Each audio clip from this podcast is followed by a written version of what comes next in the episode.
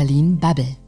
Die Berlin Bubble in dieser Woche. Wir haben gewählt und jetzt stecken wir irgendwo zwischen Sondierungen und möglichen Koalitionsgesprächen. Darüber sprechen wir heute. Mein Name ist Egon Huschet. Ich bin Matthias Banners. Und ich bin Stefan Mauer. Hallo zusammen. Wie sehr seid ihr eigentlich vom Wahlergebnis überrascht gewesen? Na, überrascht ist vielleicht jetzt ein großes Wort, aber ja, also ich bin ehrlich gesagt zumindest davon positiv überrascht, dass wir, dass deutlich weniger Extremisten jetzt im Bundestag sitzen werden und dass es in der Mitte irgendwie, also rund und vor allem so zwischen SPD und CDU ziemlich knapp wird, war ja klar. Und ich habe jetzt eigentlich nicht damit gerechnet, dass die CDU wirklich, also die Union wirklich auf 20 Prozent oder so fällt. Also das ist irgendwie erwartbar.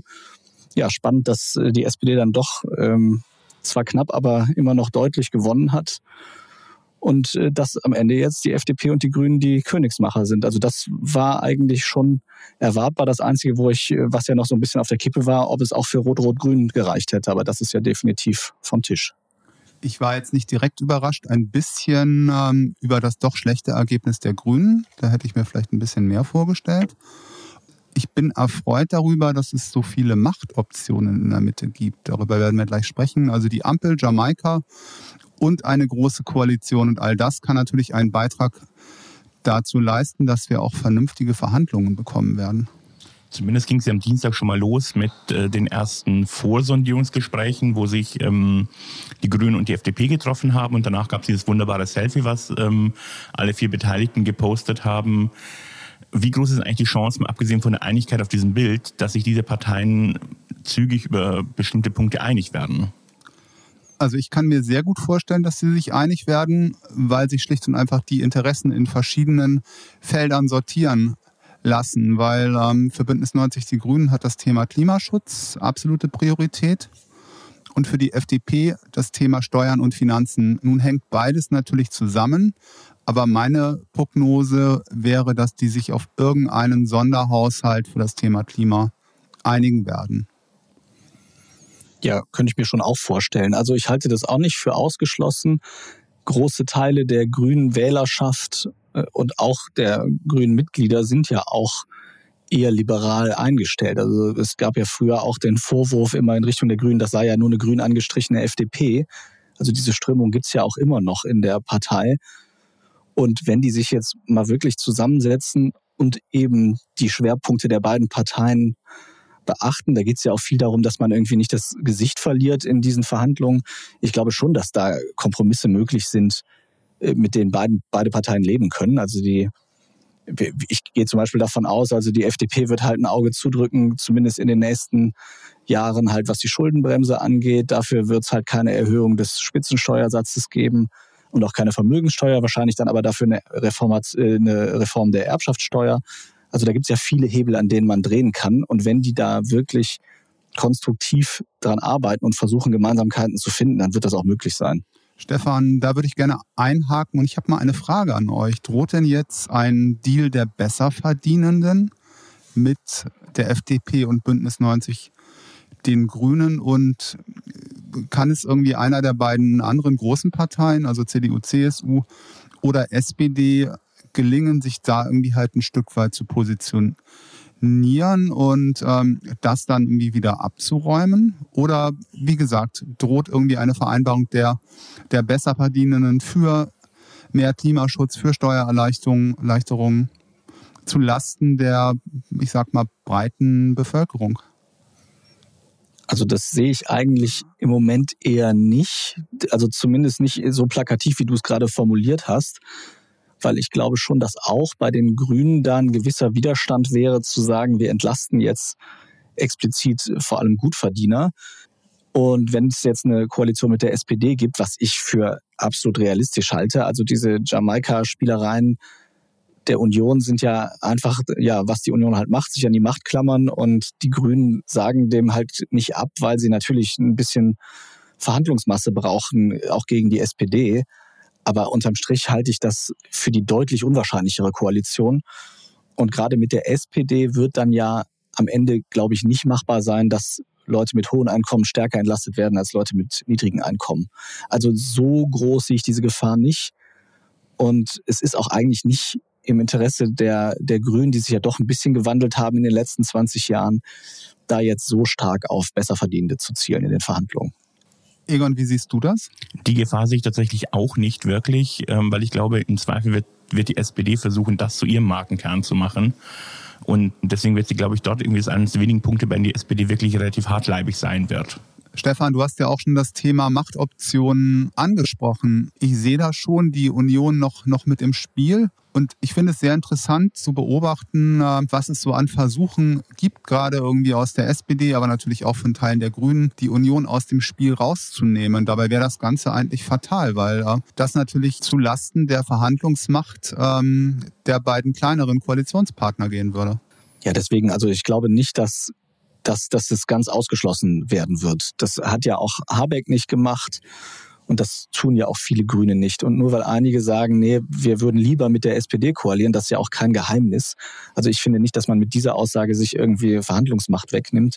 Und ja, also natürlich wird auch mit der Union gesprochen werden, aber am Ende wissen, glaube ich, auch alle Beteiligten, wo da die Präferenzen liegen. Und dass ja zum Beispiel die FDP ja auch gesagt hat, wir würden es lieber mit der Union machen. Ich sehe das trotzdem, also angesichts des Wahlergebnisses, dass die SPD ja nun doch einige mehr an Abgeordneten hat und dass eben die Grünen auch mehr Abgeordnete haben als die FDP, die halt eine äh, Präferenz für die SPD haben. Also ich halte das für deutlich wahrscheinlicher, dass wir am Ende eine Ampel haben. Und wie gesagt, diese, diese Spielereien und dass man das sich offen hält, ja, ist auch verhandlungstaktisch sinnvoll. Ich glaube nur einfach nicht, dass das extrem realistisch ist. Na, ich bin da äh, nicht ganz so überzeugt, dass es so ganz unrealistisch ist. Denn ähm, also zum einen, irgendwie, wenn die SPD am Tag nach der Wahl ähm, die FDP-Pläne als Voodoo-Programm bezeichnet, ist es nicht besonders nett irgendwie zu einem potenziellen nächsten Koalitionspartner. Auf der anderen Seite glaube ich, ist die Union einfach der Partner in einer Dreierkonstellation, bei dem die beiden kleineren Parteien mehr durchsetzen können. Denn die Union ist per se eine Funktionspartei, nämlich sie regieren. Ansonsten ähm, inhaltlich sind, ist die Union ähm, in der Mitte, wo sie sich jetzt befindet, ähm,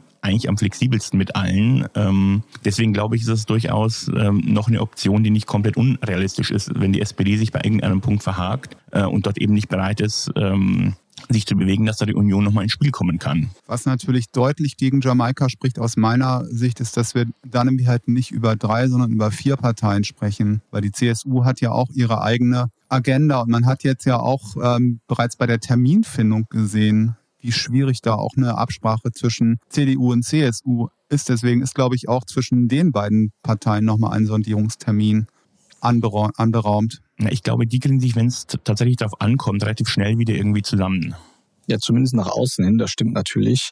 Ähm, also natürlich, ich will jetzt auch nicht ganz ausschließen, dass es am Ende nicht doch auf Jamaika hinausläuft, einfach eben, weil das sehe ich auch so wie du, Matthias, dass es natürlich wahrscheinlich einfacher sein wird, mehr Inhalte durchzusetzen gegen die Union als gegen die SPD. Auf der anderen Seite, es gibt ja zumindest zwischen den Grünen und der SPD sehr viel mehr Schnittpunkte. Und man darf nicht vergessen, gerade wenn man sich gesellschaftspolitische Entwicklungen ansieht, dann gibt es auch gar nicht so wenige zwischen der FDP und der SPD. Da muss man sich dann halt aber eben auf ja, die Aspekte einigen, die halt vor allem mit der Finanz- und Steuerpolitik zu tun haben. Da gibt es sicherlich deutlich größere Differenzen zwischen den Sozialdemokraten und den Liberalen. Um da nochmal einzuhaken, ähm, ich sehe, dass das Thema Klimaschutz für die Grünen wirklich sehr priorisiert. Und es könnte natürlich, naja, eine mögliche Herangehensweise sein von CDU, CSU, genau da irgendwie halt den Grünen auch doch noch ein ganzes Stück mehr anzubieten als die SPD. Und dann, äh, naja, wird es irgendwie halt für die Grünen schwierig, da Nein zu sagen, oder? Ich glaube nicht, dass die SPD wirklich bei, beim Thema Klimaschutz in irgendeinem Punkt ähm, weniger weit zu gehen bereit wäre als die Union. Ich glaube, bei dem Thema, das ist so ein Thema, bei dem sind alle bereit, im Zweifel sehr viele Zugeständnisse zu machen. Aber da, da geht es ja nicht nur um das Thema, es geht auch um Strukturen. Ne? Also diese Forderung nach einem Klimaschutzministerium, was irgendwie halt ähnlich aufgehängt sein könnte wie, ähm, wie das Finanzministerium. Ich glaube, im Fall der Fälle sind beide, sowohl die Union als auch die SPD, bereit, dem zuzustimmen, wenn es darum geht, in diese Koalition zu kommen. Und wenn das ein Dealbreaker sein sollte, glaube ich, sind beide bereit, da reinzugehen. Sag doch mal, was habt ihr eine Präferenz inhaltlich? Welche Koalition fändet ihr spannender und vielleicht auch ja, sinnvoller in der aktuellen Lage? Welche glaubt ihr würde mehr schaffen und mehr Sinnvolles schaffen? Naja, ich bin da ja ziemlich klar festgelegt. Bei mir steht natürlich das, äh, das Thema Wirtschaft einfach sehr weit vorne. Und da, ähm, wie gesagt, würde ich einmal Jamaika ein Stück weit ähm, mehr Spielraum zutrauen in diese Richtung oder ähm, die Option, über die wir noch nicht gesprochen haben, nämlich eine große Koalition. Das ist tatsächlich ganz interessant, weil auch das politische Berlin, das Thema große Koalition, das äh, nimmt hier im Moment keine in den Mund. Ja, und vor allem, also Matthias, glaubst du wirklich, dass dieser Unionsanteil so viel ausmachen würde?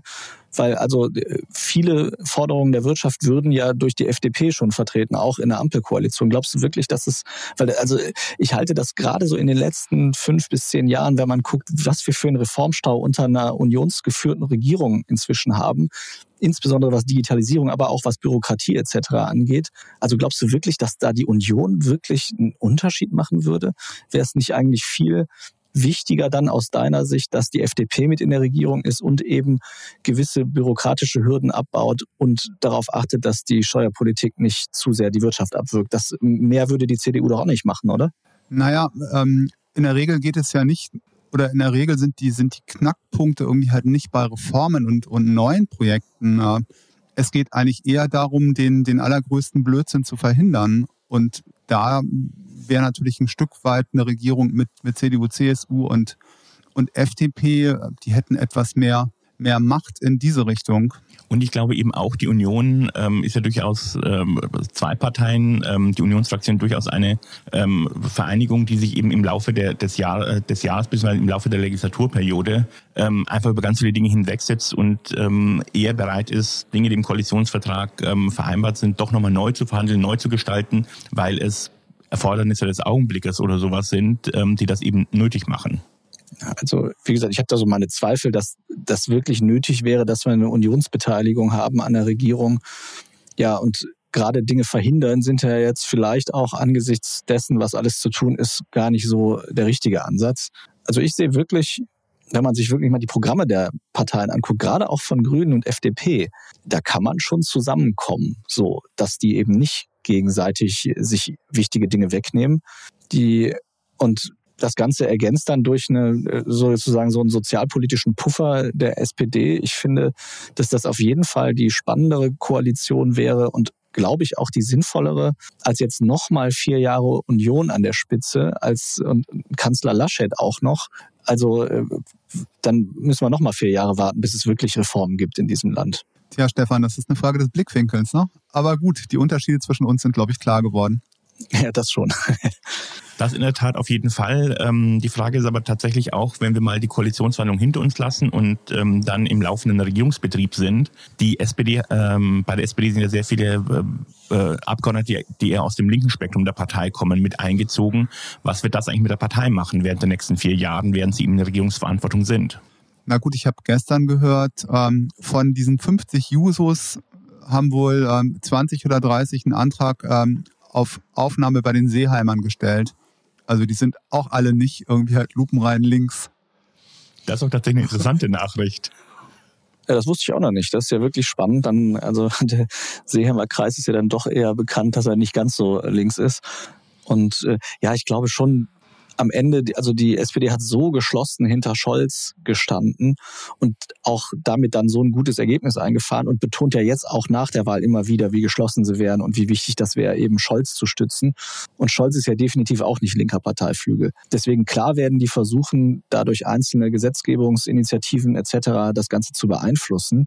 Ich glaube aber nicht, dass der Einschlag so stark ist, wie das gerade diese roten Socken-Kampagne vor der Wahl gezeichnet hat.